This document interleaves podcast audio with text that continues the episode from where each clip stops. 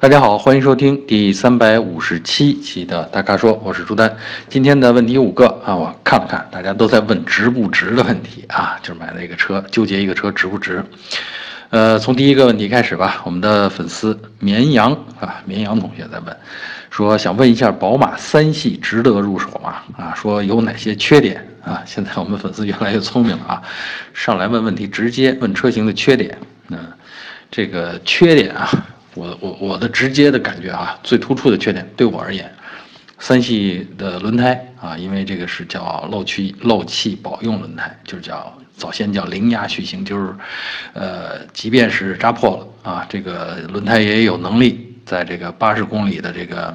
时速以下啊，维持你走个一百到两百公里到你可以换胎的地方啊，呃，好处是呢，在高速上这个不至于失控啊，这个缺点。哎，缺点来了。缺点呢，就是我一直觉得，呃，这类轮胎的抓地力啊，因为轮胎配方的原因，所以它的抓地力不像常规轮胎那么好啊。特别是用在宝马三系这款车上啊，它本身是个，你看开了三系，你你自然会想要运动一点，又是个后驱啊，难免做出一些过弯的时候的稍微激进一点的动作。哎，这个时候你就觉得这个轮胎，尤其是侧向的。抓地力好像不是那么充分啊，再加上路面有时候有弹跳，啊，这个轮胎胎面偏硬，得这个它的性能不能发挥出十分来啊，这是我觉得这个三系的主要的缺点啊，在我眼里啊，也许你在操控方面有追求的话，你去给它换个胎啊，这可能就能改善一大截儿啊，呃，还有呢，就是三系这款车呀，这个，嗯，我觉得空间。呃，就标准轴距的这个啊，看着可能这个更舒服啊，但是后排空间实在是有限。当然，长轴距的这个也不错。长轴距实际上我觉得在路上跑起来，给人的观感啊，呃，基本上已经可以 PK 五系了啊，真的是那种那种气势啊，而且那种气质。所以呢，我觉得长如果不是这个偏爱激进驾驶的话，呃，长轴距的这个三系也是值得买的。啊，但是呢，我提醒一下大家务必注意啊，这个三系这一代三系是二零一二年上市的推出来的，那么按照车型的生命周期计算，它最多再有两年啊，这这基本上七年到八年就该换了，该改款了，啊，那新一代的下一代的三系就该出来了，啊，当然这个好消息是，其实下一代的三系没比目前这一代。就是至少看上去没有变化的太多，可能前脸更夸张一点，就是这个两个进气格栅可能更大一点，啊，然后呢就类似走现在新的五系、新的七系的那个路子，呃，细节上更精致，啊，这个描龙绘凤的 更精致一点，然后可能会用上一些呃车联网的技术，啊，用上一些这个主动安全的技术，啊，呃，值得期待。所以呢，你现在买一个三系。那过两年你要纠结一下，说我是不是哎那个时候的三系更好啊？呃，所以这是一个问题啊。还有一个，我觉得提醒大家一下吧，就是开三系啊，一定呢注意这个驾驶时候的这个车品啊，就是呃车品如人品啊。这个开三系了，大家通常对这种。觉得你比较年轻啊，比较冲动啊，然后呢，对这个有礼貌的这个驾驶者呢，这个期待就是没太大多数人在路上没太期待一个三系的驾驶者多么有礼貌，不好意思恕我这个直言了啊。那这个时候我其实我觉得我们的粉丝应该有这个观念，就是说我们在路上要呃发送善意啊，然后这样你才能够收获愉悦啊。多礼让啊，照顾到别人的呃感觉啊，这样可能开三系你的心理感受会更好啊。啊，第二个问题来自我们另一位粉丝叫巴超啊，巴超同学问的是骐达这款车家用怎么样？嗯，还有没有其他更好的选择？呃，对我记得我不止一次推荐过骐达啊，好像就是前前几次啊，这个推荐的骐达呢，好像呃这个。我是觉得这个家用，呃，它比较合适，甚至要超过一些小 SUV 啊。我记得我当时是那么推荐的，啊，其实是家用嘛，大家无非就是说这车，嗯，有空间啊，能容纳，然后呢，用起来呢没有什么特别需要注意的地方，常用的功能又都比较好用啊，这就是家用车的普遍的需求。另外油耗别高啊，呃，还有停车方便啊，其实这些骐达都具备啊。然后，呃，要说有没有更好的选择，我觉得其实谈不上更好。我可以觉得，我可以推荐一下这个本田的东风本田的捷德啊，就是如果你对空间还有更大的需求的话，那捷德呢，因为它本身呢是有这种六座车型的设计，也就是说，呃，在行李箱部分啊略长啊，本身车型呢也更像一个旅行车，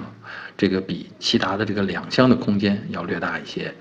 然后呢，这两个车的价位啊，居然非常接近。啊，还有一个骐德，呃，这个这个，抱歉，捷德用的是一点八自吸的发动机，功率好像比骐达略高啊，骐达是一点六自吸啊，嗯，至于还有没有更好啊？我觉得这个日产同门的啊小 SUV 劲客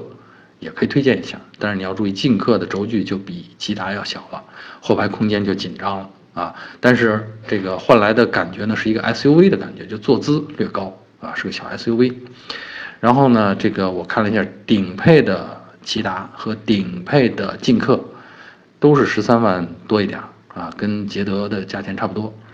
然后顶配的骐达和劲客都配备了主动安全，就是自动刹车啊、自适应巡航、车道保持啊这些，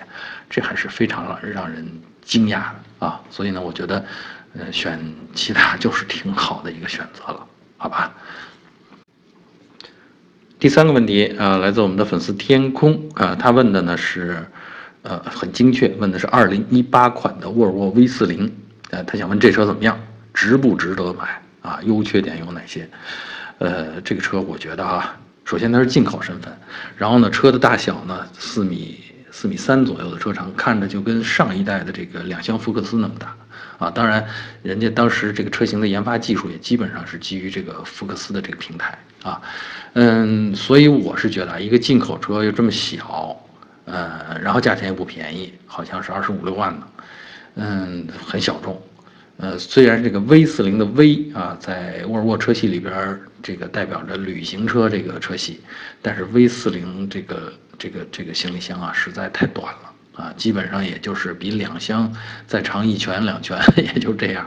所以呢，我是觉得它不太值啊。但是 V 四零也有好处，这个小众啊，这个样子，对吧？还有呢，就是沃尔沃的这个车型上通常主动安全配置都不错啊。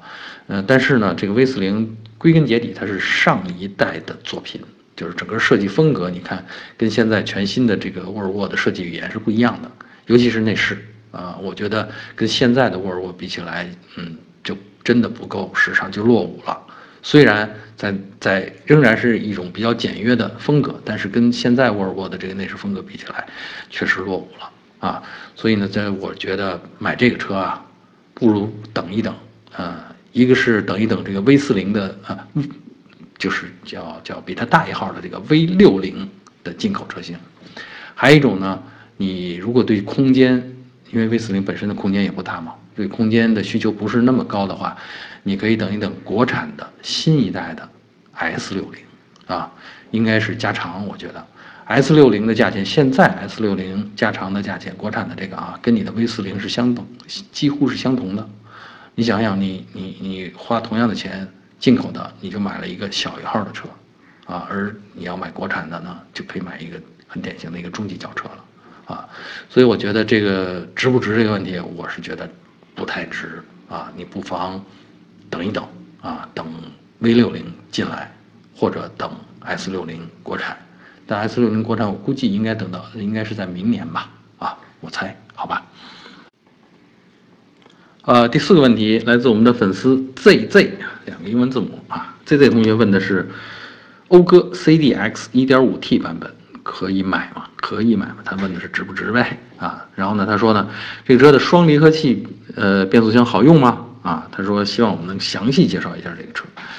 呃，真巧啊，这个我是比较有发言权。为什么呢？因为我们身边一位同事就是这车的车主啊，而且就是同款。那我就详细的咨询了他一下啊，是什么情况？嗯，这个他的建议是说，这车当然可以买啊，这车开起来很有活力，很爽啊。但是呢，他说这个这个毕竟车比较小啊，适合作为家里的第二辆车，或者年轻人、小家庭啊，嗯，这个两口子这样这样的比较活跃的这种生活方式来用它。啊，如果说想多多装东西或者多拉人的话，啊，这车可能有点小啊。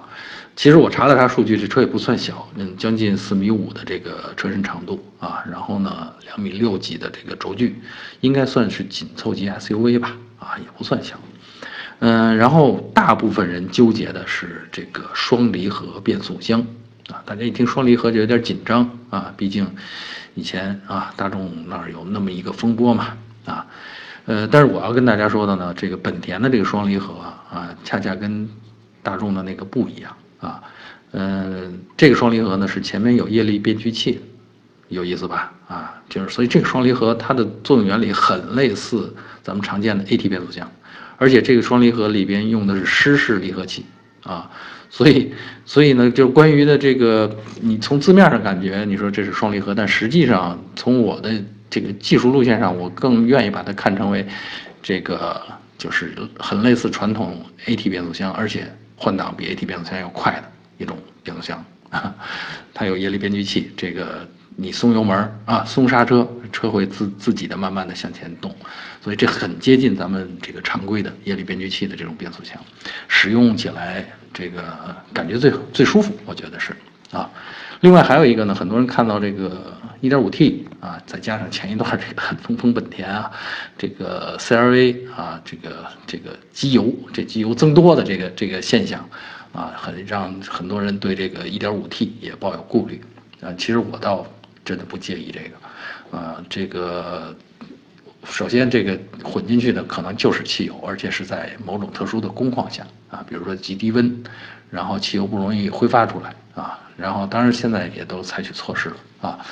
所以呢，我觉得这个还有一很多人呢对这个 T 就是觉得涡轮本身就不可靠，但是你想想现在几乎每家车厂都在出带涡轮的车型，不上涡轮没有其他办法能够节油。啊，你再不然就上混合动力，再不然就是纯电动，啊，这就是必经之路啊，通向环保、通向节油的必经之路。所以呢，我觉得这个真的没什么可担心的啊。这个 1.5T 加上它的这个八档双离合，啊，再说我们那位同事已经说了，开起来很爽啊。还有就是唯一要注意啊，就这车的因为是进口身份哦。好像是国产了，抱歉啊，是国产了。它的配件会比较贵，因为豪华品牌嘛，它的配件会比较贵。嗯，这个据说啊，这个前后杠这样的、这样的，就是修起来大概都得成千上万的这种钱。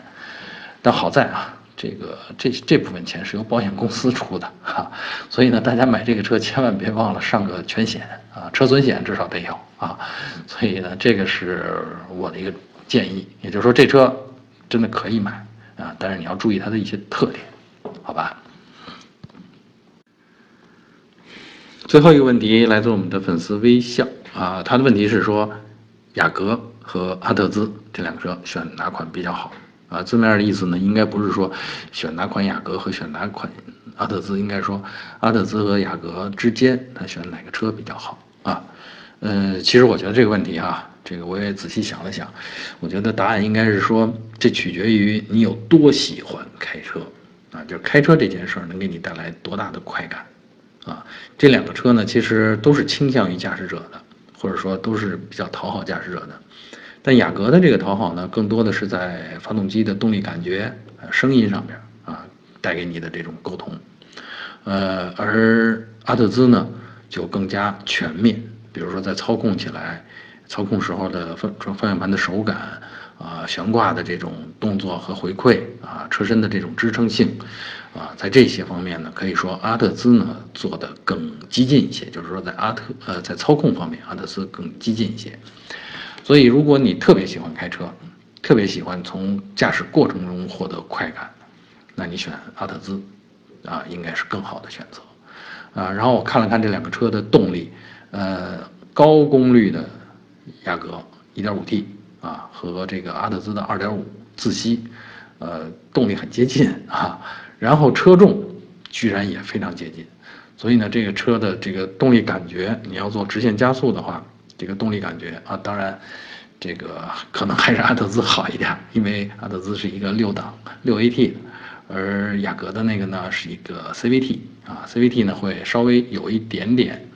滞后感啊，它毕竟是有一个变速过程在里边啊，所以呢不像这个呃六 AT 带手动模式的那么那么直接啊。所以这个，我觉得我我这个回答呢，应该算合格啊！真的就是看你有多喜欢开车啊！而且我刚才推荐的这两款啊，这个价钱都很接近，就是2.5的呃阿特兹和呃 1.5T 的这个高功率的雅阁啊，所以具体要什么配置，那你再往上选啊！这两款反正达到这个动力标准，它们的价钱非常接近啊！好，以上呢就是本期大咖说的全部问题，欢迎大家继续在我们的微信公众号后边提问啊！如果您想了解更多的汽车资讯导购，那请持续关注我们的公众号，还有车评网。我们下期节目再见。